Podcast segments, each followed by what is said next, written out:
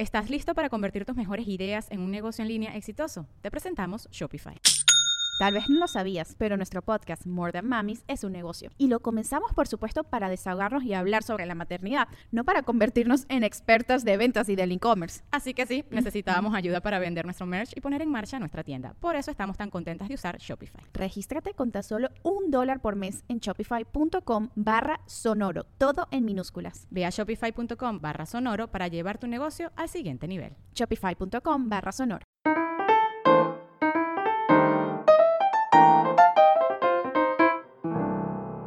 Hello mi gente amada y bienvenidos a un nuevo episodio de Bla Bla Bla. Muchísimas gracias de corazón a todos los que están escuchando, siempre se los digo y de corazón también les pido y les suplico de la manera más indignificante que se suscriban al canal aquí en YouTube, en Spotify, Google Podcast, tus nalgas podcast eh, o todos los podcasts que usted escuche, el, lo que sea podcast que termine .com donde usted escuche su contenido. Eh, dicho eso, les quería decir, bueno, que estoy de vuelta. No pude hacer el episodio del viernes de la semana pasada porque, cuento corto, mi vuelo fue cancelado. Terminé llegando, tenía que llegar eh, al mediodía, una de la tarde. Terminé llegando eh, medianoche. Entonces, al día siguiente estaba súper cansado. Iba a grabar pero eh, simplemente estaba agotado y tengo la suerte de ser mi propio jefe, entonces tuve una reunión conmigo mismo eh, aquí en mi balcón y me dije, mira, eh, mí mismo necesito pedirte el día libre, estoy genuinamente agotado. Y dije, oye, pero estarás muy agotado, pero también está agotada la gente que sigue el podcast que quiere nuevo episodio. Y dije, sí, pero chico, yo soy mi propio jefe, pues no te estoy pidiendo permiso, te estoy informando. Gracias por informarme, me dije a mí mismo y me di el día libre, ¿no? Este, pero bueno, me pude ocupar de mi casa, me pude ocupar de mi vida, que también es importante, pero bueno, quería comentárselos. Eh, antes de arrancar con las noticias, quería decir dónde voy a estar presentando. Me voy a estar mañana, no, mañana no. El, ¿Cuándo es? El 20 de octubre, cae jueves, estamos... El jueves, exacto. Eh, sí, pasado mañana. Voy a estar en San Francisco, 20 de octubre en San Francisco, 21 de octubre Los Ángeles, luego sigo a México, 23 de octubre Puebla, 25 de octubre Monterrey, no conozco Puebla, no conozco Monterrey, escucho recomendaciones, 26 de octubre Ciudad de México, no acepto ninguna recomendación, sé exactamente a dónde quiero ir a comer. 27 de octubre, Guadalajara, todo esto en ledvarela.com. Luego sigo Boston, Panamá, San José, Costa Rica, Orlando, Nashville y Atlanta. Acabo de ver que subieron la fecha de Nashville, me encanta. Por cierto, me dijo Ximena Otero, mi productora, que vamos a estar coincidiendo ese día con eh, Mark Norman, que es genial. Eh, increíble comediante. Está viviendo además ahorita un muy buen momento dentro del mundo del del stand-up gringo. Eh, me parece un monstruo, búsquenlo. Eh, creo que se presenta después que yo, entonces me va a quedar a ver su show, pero aprovecho si esto es así. Eh, le recomiendo también a la gente, si alguien que está escuchando esto me va a ir a ver a Nashville, quédense también para ver a Mark Norman y lo, y lo criticamos. Si te sientas al lado mío, yo te pregunto, mira, ¿te parece que es mejor que yo? Bueno, este chiste sí estuvo mejor que varios que tú dijiste. Ajá, pero ¿y el, el el que yo dije, el, de los mormones, no, ese sí está mejor el tuyo. Ah, bueno, entonces, estamos hablando, se está presentando. Ok. Ay, disculpen. Eso era todas las fechas que tengo. Eh, por lo que queda del año y las dos primeras del año que viene en Nashville y Atlanta. Consiguen todo esto en ledvarela.com. Ok. La primera noticia, no es tanto una noticia, es un artículo que leí y me pareció interesante. Dice nueve maneras asombrosas en que los estándares de vida han mejorado en todo el mundo. Entonces, ¿por qué me gustó? Porque es la clásica noticia de que siempre todo el mundo piensa que todo está peor, y yo, yo incluido, estamos peor que nunca, el mundo es una mierda, no sé qué tal, pero eso es simplemente una, una falacia, pues, una mentira. El mundo no está mal, eres tú que está mal. O sea, tú que estás escuchando este podcast en este momento, eres tú que está mal, no es el mundo. El mundo está genial. De hecho, el planeta está mejor que nunca. Eh, ahí está la gente, el calentamiento global. Y, como que mejor de nunca, si estoy con un calorón que no he podido usar un suéter en dos años. Es verdad también. Eh, por cierto, salió el video este de, de las muchachas tirándole la pintura al Van Gogh. Eh, bueno, yo fui una de las personas que se horrorizó, ¿no? Este, de verdad, tantas cosas que no me horrorizan, pero veo y sigo el coño de su madre, ¿vale? Pero ¿por qué hacen eso? Provoca matarles un delfín enfrente para ver si les gusta. Coño, ¿por qué mataste ese delfín? Coño, para que sea mensaje que no me tire la pintura en el cuadro. Si me vuelves a tirar pintura en el cuadro, te mato siete delfines más. ¿Qué te parece esa? No, entonces no vamos a manchar más cuadros. Ah, bueno, entonces estamos en la misma página. Oye, váyale, averigüe quién es el millonario más arrecho de la petrolera que más contamine. Y váyale y tírale una buche pintura en la cara, qué sé yo. Eh, escúpale un gargajo en la calva. Tantas cosas que se pueden hacer que serían. Es que siento que además que, más allá de. Porque todos esos cuadros, además, todos tienen que si una calcomanía que les quitan y quedaron perfectos y seguro ni pasó nada. Pero más allá de eso, es que siento que es tan poco efectivo porque nadie piense que coño, el cambio climático, o sea, sino que más bien la gente termina arrecha. O sea, verga, jodiste el cuadro, no entiendo. Eh, en fin, este hay que, creo que hay que, tienen que ser, eh, tratar de joder gente que todo el mundo le tenga rechera. Mira, si tú vas y le dices, epa, Elon Musk, y entonces Elon Musk hace así, y cuando tú volteas, le metes el dedo así en la boca y le dices, es el, por el cambio climático, coño, sale en todas las noticias del mundo. Pusieron a, a, Elon Musk a chupar índice por, por el cambio climático. Entonces ahí todo el mundo empieza a hablar, coño, del cambio climático. Yo también te voy a poner a chupadeo, qué sé yo, estoy lanzando la idea más estúpida del mundo, pero creo que ustedes me entienden lo que yo quiero decir, ¿no? Y creo que saben también de lo que estoy hablando, ¿no? El punto es que el mundo no está mal, está bien. Y hay muchas razones por las cuales está mejor. De hecho, hay nueve razones, pero yo solo les voy a hablar de siete, porque hay dos que me parecieron simplemente aburridas, a pesar de que son buenísimas para el planeta. Pero si quieren saber cuáles son, bueno, busque usted en Google. Eh, la primera, la esperanza de vida. Esto me pareció genial. Fíjense, en Estados Unidos la esperanza de vida actualmente es de 79 años. En el Reino Unido, 81 años. En Egipto, 72 años y en Bangladesh 73 años, ¿eh? Pelando bola Bangladesh. Ok, eso es lo normal ahorita, ¿no? Entonces lo, lo usual, ¿no? 79, 81, perfecto. Hay gente que tú conoces que tiene de repente...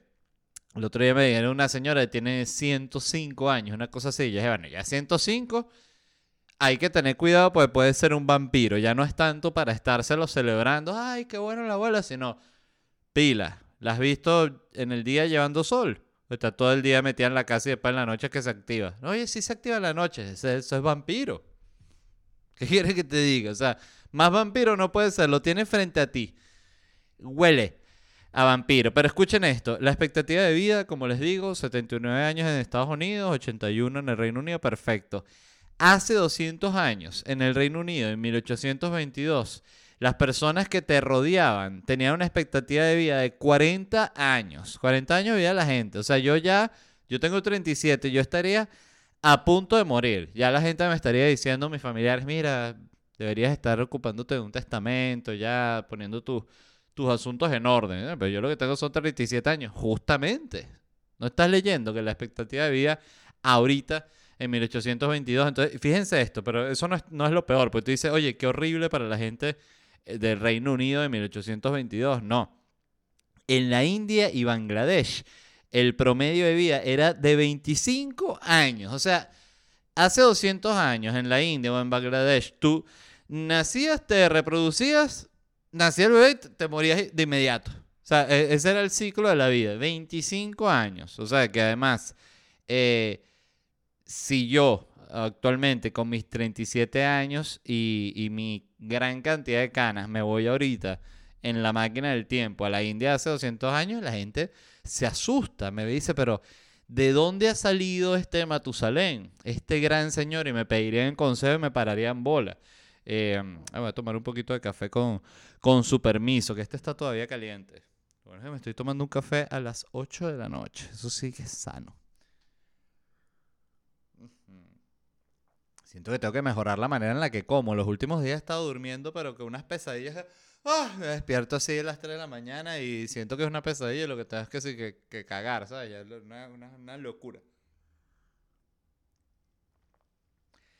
Wow. Em, ajá, escuchen esto.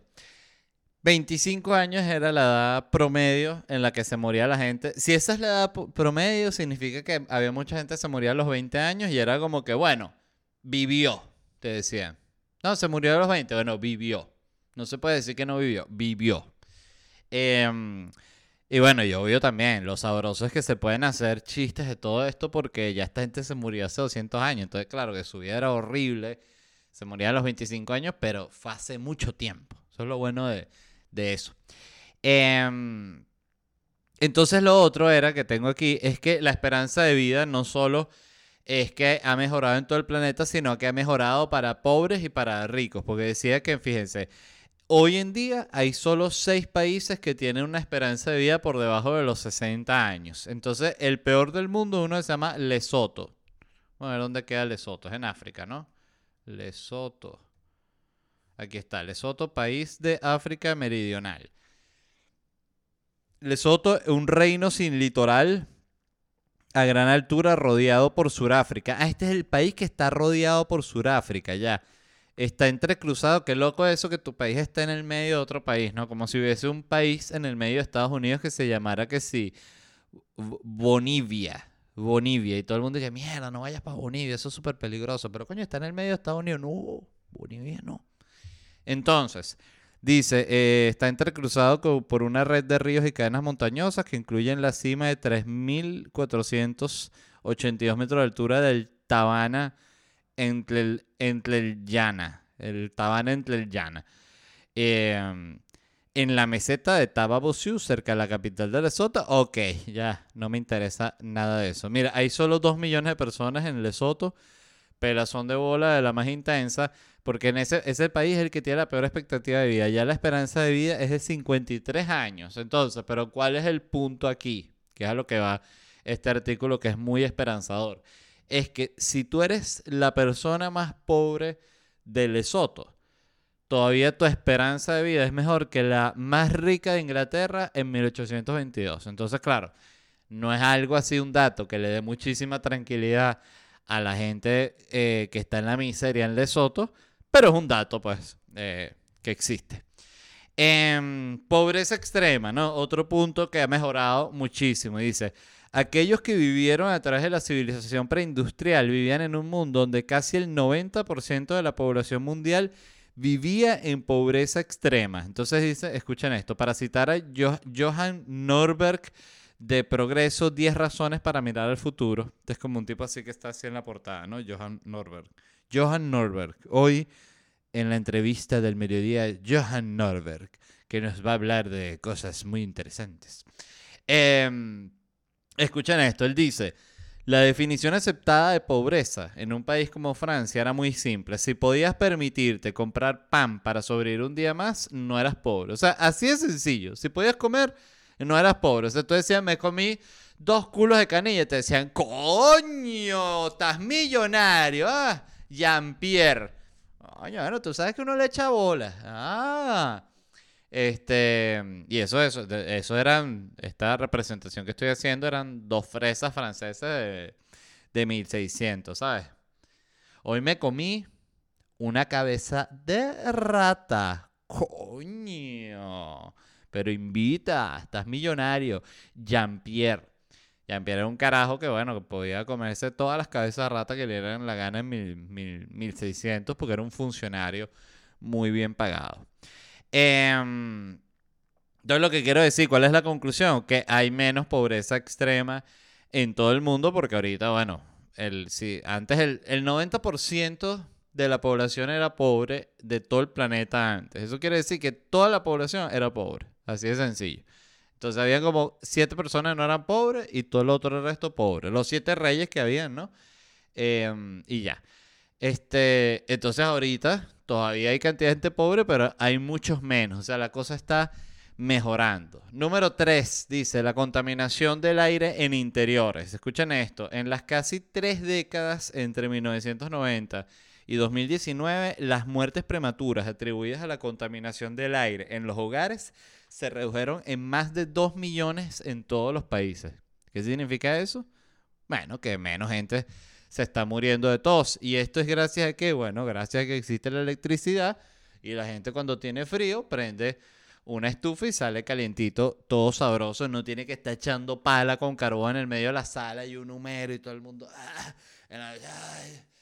¿Por qué la vida es tan miserable en 1800? Eso era lo que decía toda la gente antes de dormirse en 1800 hasta los reyes. El rey también todo podrido, lleno de sarna y ay, ojalá no haber nacido en los 1800. Y ni hablar de los 1600. ¿Y los 1400? Bueno, el olor a culo de 1400, eso nunca hablan de eso en las películas en las que viajan por el, el tiempo. Siempre llegan y se bajan y que, oye, qué bonito esto aquí en 1500. Y el olor a culo. O sea, tú te bajas en la Edad Media y apenas abres la puerta así del DeLorean o de mm, la máquina del tiempo que tú tengas una cápsula, eso es que dices, wow, esto está fuerte. Está fuerte, fuerte. Yo siempre recuerdo el, el olor a culo así más fuerte que he sentido, olor a, a, a axila y a sudor. Más fuerte que sentí en mi vida fue en el metro de París yendo al aeropuerto hace como 10 años. Era un olor. ¿Sabes cuando un olor es un, es un tufo tan poderoso que cruza el umbral del asco absoluto y ya te da curiosidad? O sea, dices, este es el olor más horrible que he olido en mi vida. O sea, es como si te pusieran un mojón aquí, así. Pero peor. Un mojón. Bueno, ya, puedo seguir. Yo soy. No, no, qué horrible. Este. ¿Pero por qué estábamos hablando de eso? Ah, bueno, porque hay menos, menos, menos contaminación de aire actualmente. Entonces los números también están mejores. Número 5. Vacunación. Dice, la vacuna contra la viruela por sí sola. Todavía, ¿cómo está el tema de los antivacunas? Yo siento que los antivacunas le bajaron 10.000. Claro, porque como no vieron eh, que los que nos vacunamos no estamos muertos ni no pasó nada, ellos igual están ligando, ¿eh? Vamos a aclarar. Todos los antivacunas, si tú te vacunaste, están ligando que tú peles bola. Solo para decir en el funeral, yo le dije que no se pusiera la, la moderna. Estoy tomando café, no piensan que me dio un infarto. Por cierto, leí un músico haitiano que le dio un, un infarto en un concierto frente, creo que... Creo que frente a 20.000 personas en París. Y pensé, este... Primero, ¿cómo van a hacer para tramitar las devoluciones? Eh, pues seguramente va gente, coño, pero si se muere a mitad de acto, coño. O sea, yo viajé desde... Coño, dale eso para los bebés del señor que se murió. Pero me da un pavor morir en tarima o morir solo en el hotel. Me parece ya el máximo miedo. Ya sé que estaba hablando de la vacuna, pero quiero hablar primero del miedo a morir solo en un hotel. Yo por mis viajes de mi gira siempre estoy solo en el hotel y, y siempre pienso en cómo se murió Bob Saget, el comediante, que se, se estaba bañando, eh, se resbaló, ¡pap! Golpe duro en la cabeza y yo, ¡ay! Me di con todo. ¡Wow! Me va a costar un ratico. Y se acostó y se murió para la mierda. Estaba solo ahí. Me parece la peor muerte eh, esa. O sea, esa de, de- que te mueres por estar solo, por, por, por soledad. Que ojo, a cualquiera le puede pasar porque cualquiera puede estar en un viaje de trabajo y coño. Mala suerte se, les va, se resbala y se termina muriendo, pero no sé, es como un miedo. Eh, ajá, la vacuna contra la viruela por sí sola salvó entre 150 y 200 millones de vidas entre 1980 y el 2018. Eso es bastante. No sé si cuántas vidas han salvado ustedes, pero 150, 200 millones es bastante. ¿Quién inventó la vacuna contra la viruela? Vacuna, viruela, inventor. Y qué, qué machista que pongo inventor y no inventora. Ajá, pero sí fue un inventor. En, la inventaron en 1796, el doctor británico. Ah, claro, la vacuna de la viruela es como la primera eh, vacuna, ¿no? Es el inventor de las vacunas. Bueno, sí, claro. O sea, este tipo salvó demasiada gente. Podría ser insoportable ese carajo. insoportable, pero decidió no serlo, decidió ser un inglés de 1700. Em, ah, por cierto, cuento aparte, estoy actualmente haciendo todos los, papeles que tengo que presentar para hacer el cambio de estatus para pedir la residencia aquí en Estados Unidos, donde resido.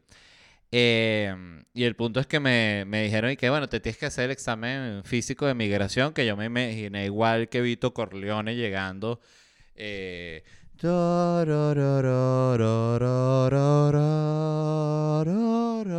y yo haciendo la cola en Hialeah.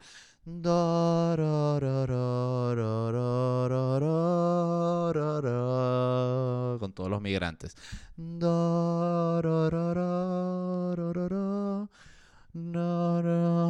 Oye, pero ¿cuánto del padrino vas a cantar?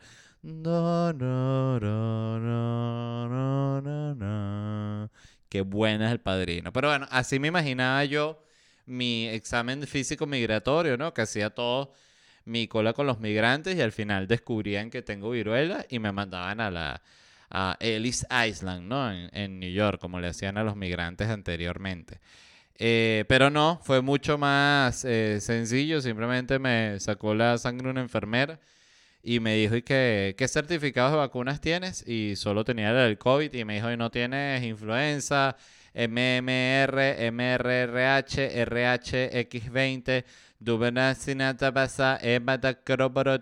hepatitis, y dije, no tengo nada de eso.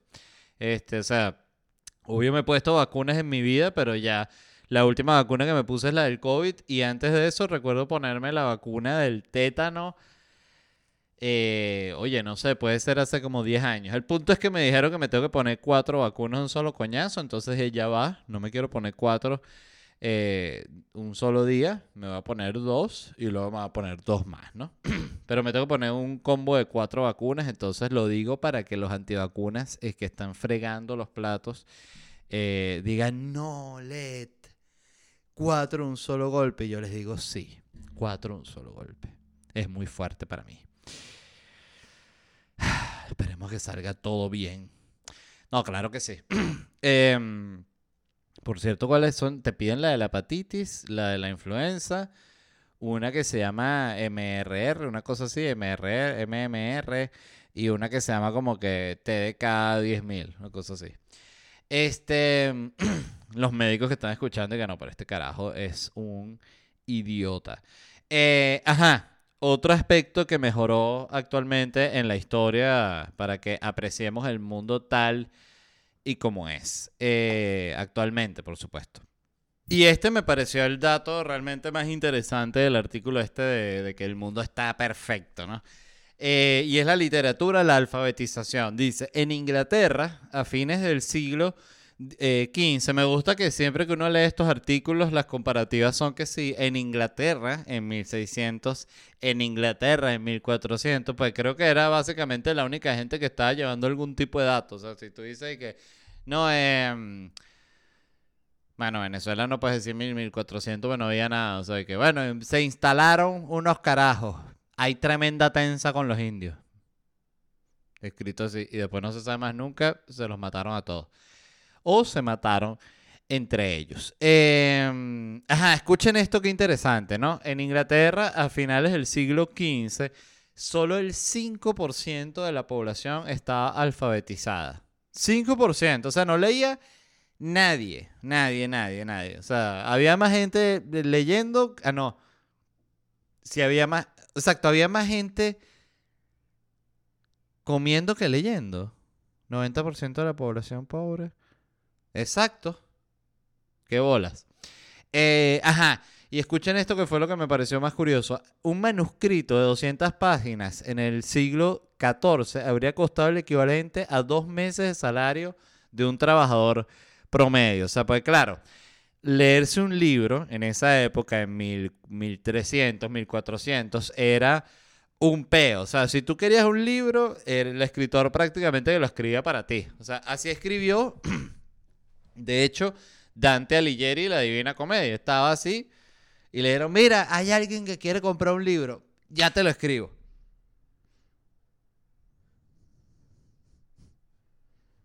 Ay, me equivoqué. eh, voy a empezar de nuevo el libro. Y te lo escribían enterito para ti, porque claro, no existía la imprenta, entonces cada libro se tenía que escribir a mano, ¿no? Una locura. Qué época tan espantosa, por eso nadie sabía leer, porque imagínate, era como, no sé, era simplemente absurdo. Este... Y lo otro era, ajá, en 1820 se estimaba que la tasa de alfabetización para Inglaterra era de solo el 53%, pero actualmente la tasa de alfabetización en Inglaterra es del 99%. Entonces, coño, definitivamente ha mejorado. De que solo el 5% de la población pudiese leer al 99% es una mejoría increíble. Que de nuevo no, no valoramos actualmente, ¿no? Porque claro, y está bien, tampoco es que, estás hablando y que sé leer, sé leer, sé leer. Y que señor, cállese la boca. Un tipo en una, en una biblioteca haciendo un escándalo, pues pensaba que no sabía leer. Em, ojo, ajá, otro número muy interesante. Mortalidad infantil. ¿Por qué mejoró? Por todas las anteriores. O sea, la gente ya no prende el carbón en la sala, menos bebé muerto. La gente lee, menos bebé muerto.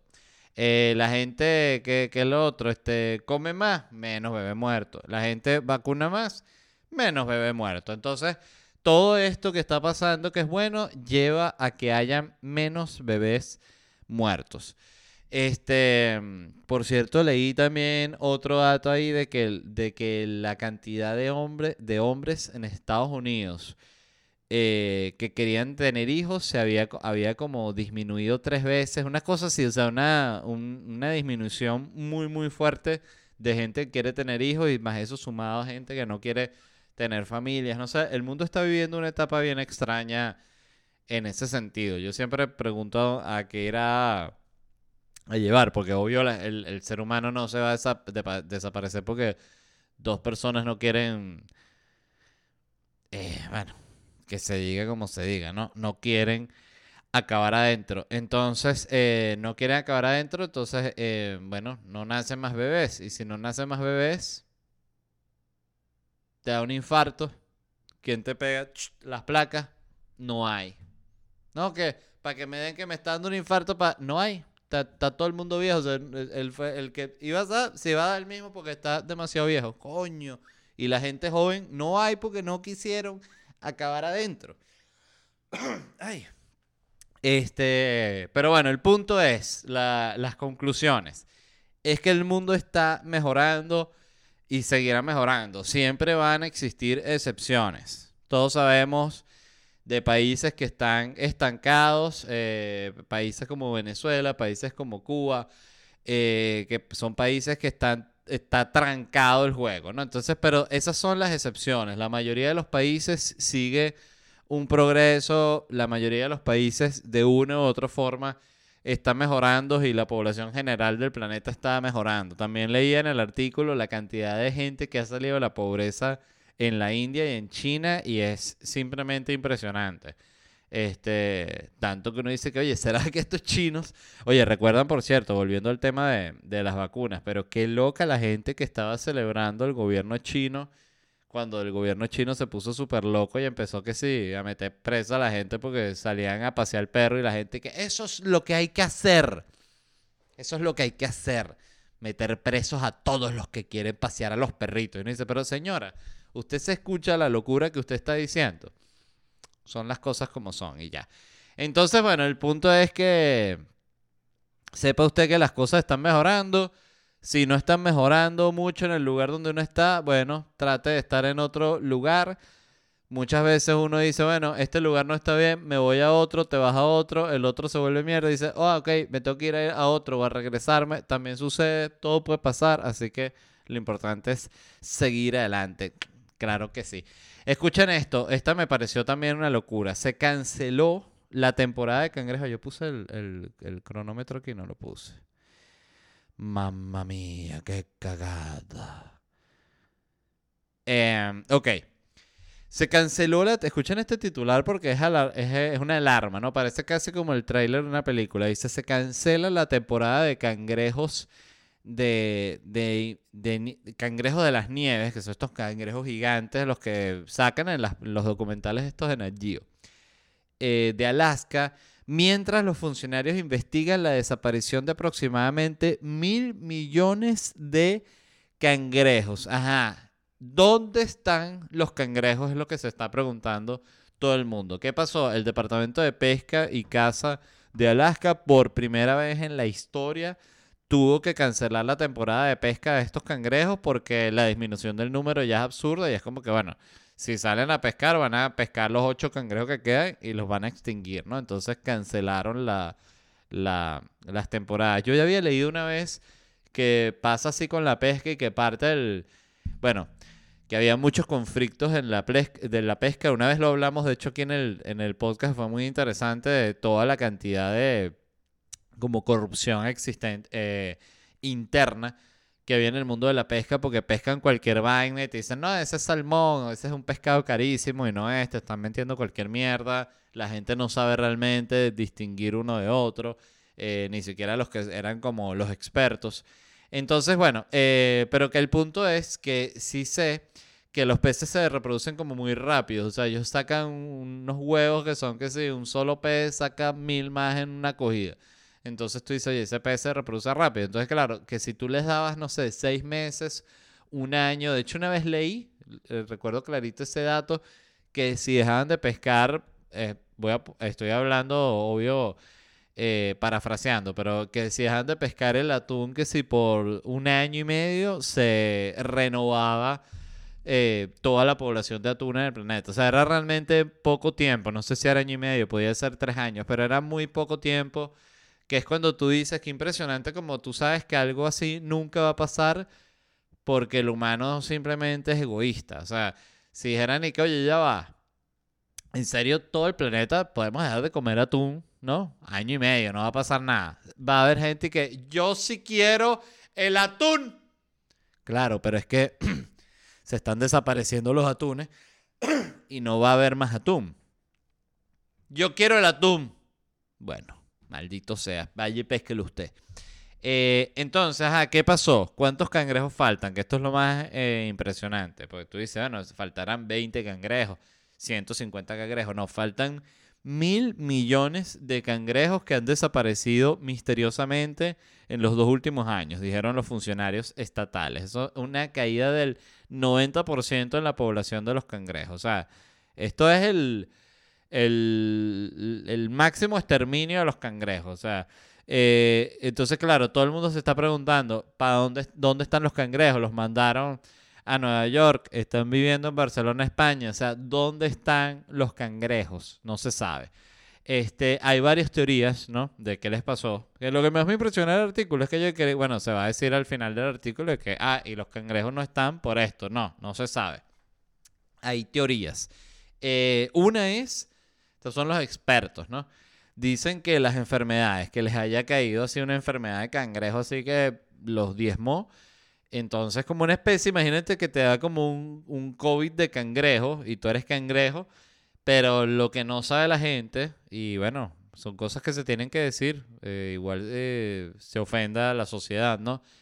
El cangrejo es anti-mascarilla y antivacuna. Entonces les cayó el COVID cangrejo y listo la población, mil millones, ya no están. Entonces, y la gente que le gusta el cangrejo, a llorar al campito. Otra, otra teoría que tienen ellos es que puede haber sido el cambio, el cambio climático. Voy a tomar un poco de café, tengo la garganta súper carrasposa. Ah, ya está frío, pero sabroso igual. Eh, ajá, el cambio climático. Suben las temperaturas. Estos son los cangrejos de las nieves. Entonces, ellos necesitan frío. Entonces, bueno, suben las temperaturas. El cangrejo dice: ¿Qué es esto? Me muero. Se murieron. Eh, y la otra teoría era que se fueron al norte a buscar aguas más frías. Entonces, que ya es donde ellos no pueden pescar. Y los cangrejos, como que se fueron a unos para el coño. Ya, aquí está vaina que se jodan. No nos pescan más. Eh, entonces, conclusiones.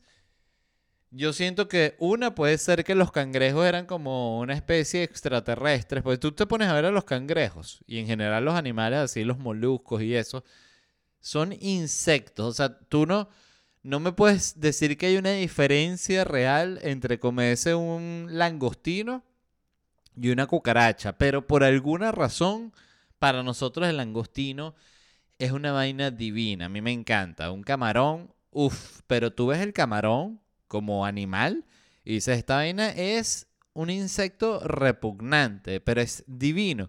Pero ¿y por qué no le damos la misma oportunidad a otros insectos? Yo lo que digo no es que dejamos, dejemos de comer ni el camarón ni el cangrejo, sino que comamos más animales. O sea, hay animales que no los estamos comiendo. ¿Por qué?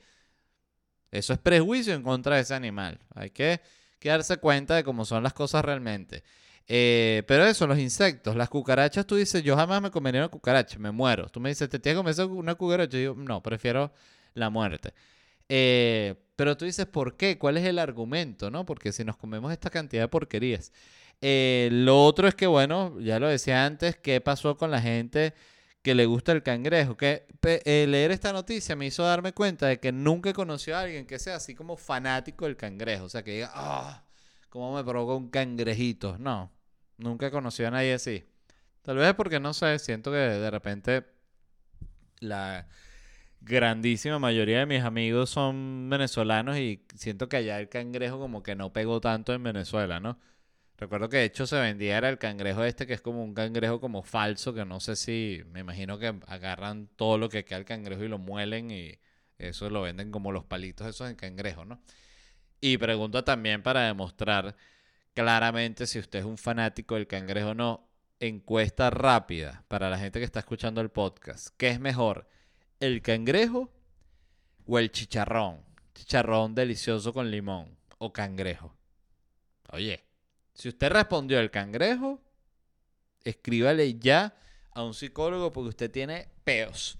Eh, por cierto, el chicharrón es una maravilla. El otro día tenía de las cosas más locas del mundo. Me di un antojo de chicharrón que dije, coño, quiero comerme una bandeja entera de chicharrón. Y aquí, por suerte, y ya en todos lados, el, el delivery es una vaina que hay que agradecerlo, de verdad y pedí un chicharrón y estaba tan delicioso y se sintió también, ahorita me estuve hablando de y se me hace como agua a la boca, o sea, estoy como en una etapa, eh, sí, estoy fanático del chicharrón, ¿qué quieres que les diga? Si no, usted no ha probado chicharrón, de verdad está pelando bola, es delicioso.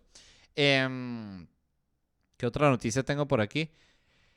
Bueno, el punto es que tampoco no se sabe, para cerrar el tema, no se sabe dónde están los cangrejos, si usted sabe bueno, escríbale a los pescadores para que los encuentre, pero de verdad esto es una cosa angustiante.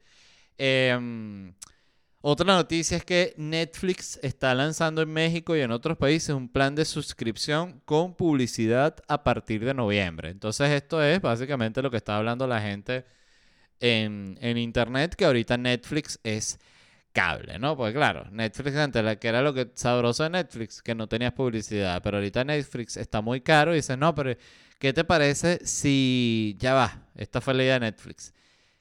Igual va a ser los mismos programas, pero va a haber publicidad y va a estar Don Francisco. Y tú dices, verga, eso es televisión. No, no, no.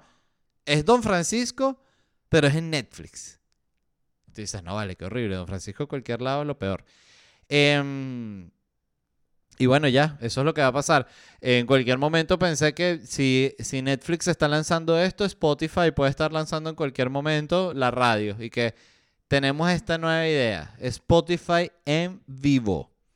Con publicidad.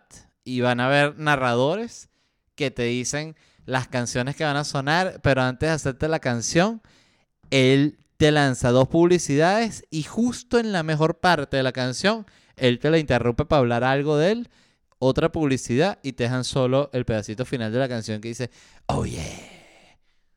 ¿Qué te parece? Y uno dice, pero eso es radio.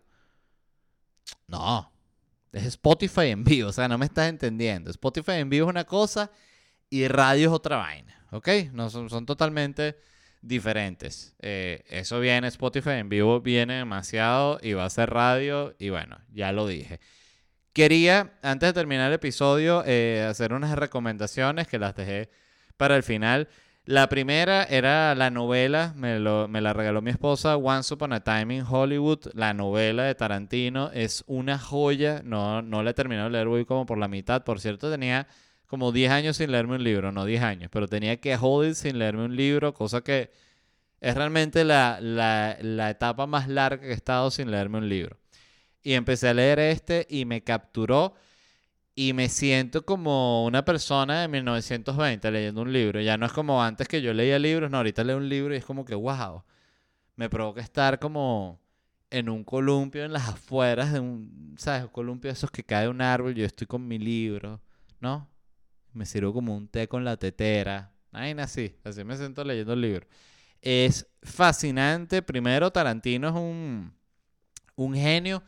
Este, el nivel de imaginación, el nivel de, de realmente de no censurarse, la violencia de los personajes, lo, lo reales que son y todo el trabajo de personaje que ponen cada uno de ellos. O sea, por ejemplo, por darles uno solo, toda la historia para quien haya visto la película, del piloto que está grabando el personaje de Leonardo DiCaprio, en la cual él es el villano, que hay una niña que se llama Mirabel Lancer. Bueno, en el libro tienes un capítulo entero que viene a ser como prácticamente ese piloto, todo lo que sucede en ese piloto, pero escrito como si fuese el libro es historia, no es como él, el personaje leyendo pedazos del guion, no, es la historia aparte. Eh, otro ejemplo, la perra que tiene Brad Pitt, que es como una pitbull gigante, tienes toda la historia de cómo él consigue esa perra, cómo se la queda, todo lo que sucede para que él se encuentre con ese animal. Este, y el libro es fascinante, es una joya. Y a mí que me encantó esa película, eh, bueno, no sé, ha sido muy sabroso leer el libro, así que se los quería recomendar. Lo otro que me encantó, que ese sí lo vi hoy, fue el último episodio de House of the Dragon. O sea, toda la mierda que hablé de la serie, la... No digo que me arrepiento, pues los, los, los episodios que no me gustaron me siguen sin gustar. Pero me parece que la serie ha mejorado demasiado en los últimos episodios. Y lo que yo decía, eh, de nuevo, eso lo hicieron por, por, por mí. Este, o sea, la gente de House of the Dragon escuchó el podcast y dijeron, coño, este carajo dice que hace falta más dragón, hacía falta más dragón. Fíjense que los dos últimos episodios, que los dos tuvieron escenas fantásticas con dragones, oye, el episodio mejora un 10 veces, por, por, por decir un número bajito, o sea, es simplemente espectacular, me encanta. Yo quiero que, yo quiero que la serie sea de todo, solo los dragones y ya. O sea, que haya algunas escenas, diálogos, pero más que todo dragones. 80% dragón, 20% diálogo. Y la última, la última recomendación que tenía es que estuve jugando, bueno, mi esposa tiene una niña de 6 años y con ella juego Nintendo y he podido eh, Sí, como recuperar la costumbre de jugar videojuegos y de jugarlos hasta el final. Por ejemplo, jugué este juego que se llama It Takes Two, que hacen falta dos. Excelente juego, uno de los mejores juegos que he jugado en los últimos años. Jugué Kirby, excelente juego, uno de los mejores juegos que he jugado en los últimos años, pero una locura Kirby, todos los modos que tiene, lo divertido que es el juego visualmente, no te aburre, el mapa todo, eh, las armas que usa Kirby, los poderes, etc.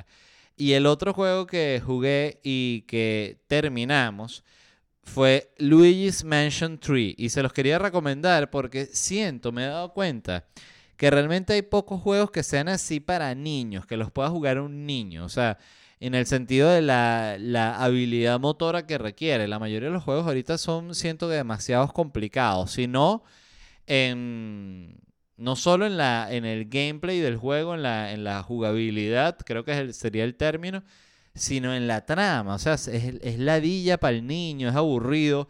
Eh, por ejemplo, el, no, tiene, no tiene que ver, pero tiene que ver cuando un juego tiene cosas aburridas. El último juego de Mario Party, que Mario Party es un juego espectacular, pues son minijuegos, juego de tablero, lo pueden jugar una cantidad de personas.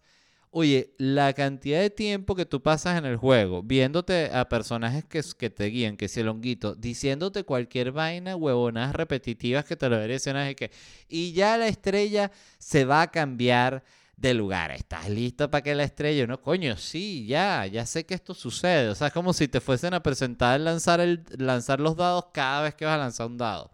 Siento que es un, una gran cagada ese juego, por cierto. Pero este Luigi's Mansion 3, de nuevo, qué juego tan hermoso. Es simplemente espectacular. Para jugar de a dos también es súper divertido porque pasa lo mismo que con Kirby, que es que los personajes tienen distintas habilidades. Por ejemplo, entonces en Luigi, em, el, el que está jugando el primer jugador es Luigi y el segundo es como un Luigi de gelatina. Entonces ese Luigi de gelatina tiene distintas habilidades porque por ejemplo hay partes que son tuberías o rejas que él como es gelatina las puede atravesar y el Luigi normal no. Y por ejemplo si hay agua y toca el Luigi este de gelatina él se derrite. Entonces eso te hace que el, jugar el juego sea divertido para, para las dos personas porque sus personajes no tienen la misma habilidad, no están haciendo exactamente lo mismo. Entonces, de verdad, se los quería, quería recomendar, sobre todo a la gente que tiene niños, porque, eh, de nuevo, desde que tengo la interacción con la hija de mi esposa y que estoy siempre pendiente de conseguir juegos que pueda jugar con ella, me he dado cuenta que hay pocos juegos que genuinamente sean así divertidos para niños y pensados para niños. Siento que muchos de los juegos ahorita están ya directamente pensados para adultos. Y pensé eso, que qué cosa tan, tan absurda. Pues yo recuerdo cuando yo era un niño, Oye, yo siento que la mayoría de los juegos, si bien habían juegos que eran complicados, la mayoría de los juegos estaban pensados como para que los pudiese jugar un niño de 6, 8 años, 10 años, no, no más que eso. Y ahorita tú ves que eso, que la mayoría de los juegos, tú dices, ok, esto ya es un juego para adultos, o sea, no hay nada de caballeros y de una historia y un peo y como medio oscuro y medio dark, o sea, entonces siento que ahí es el, gran fuerte de Nintendo, que sigue siendo esa consola de videojuegos que sigue eh, teniendo un gran enfoque en juegos para carajitos. O sea, viene a ser como, eh, para los videojuegos, viene a ser como lo que es Disney para el entretenimiento. Eh, digo Nintendo, ¿no? En los videojuegos. Pero bueno, eso es todo el episodio de hoy. Les quería de nuevo agradecer, como siempre, por escuchar. Este, estaré pronto de vuelta. Ahorita otra vez ya me voy en la última gira larga. Este, entonces nada, me voy pasado mañana y regreso en semana y media. Entonces les dejo este episodio. Y cuando regrese de la gira de México, bueno, de esta gira que voy a hacer, que es San Francisco, Los Ángeles, Puebla, Monterrey, Ciudad de México y Guadalajara, que es toda pegada, regreso con el podcast. La buena noticia es que ya tengo confirmadas dos grabaciones de podcast que voy a hacer allá en Ciudad de México, así que voy a estar subiendo contenido, voy a seguir trabajando, entonces no van a estar tanto tiempo sin episodio y de nuevo les pido disculpas por la, falta que he tenido de constancia últimamente, pero bueno, es, es normal dentro de mi vida cuando estoy con muchas giras, pero bueno, me gusta explicarlo. Eh, muchísimas gracias, eh, se les quiere y nos vemos en unos días. Bye.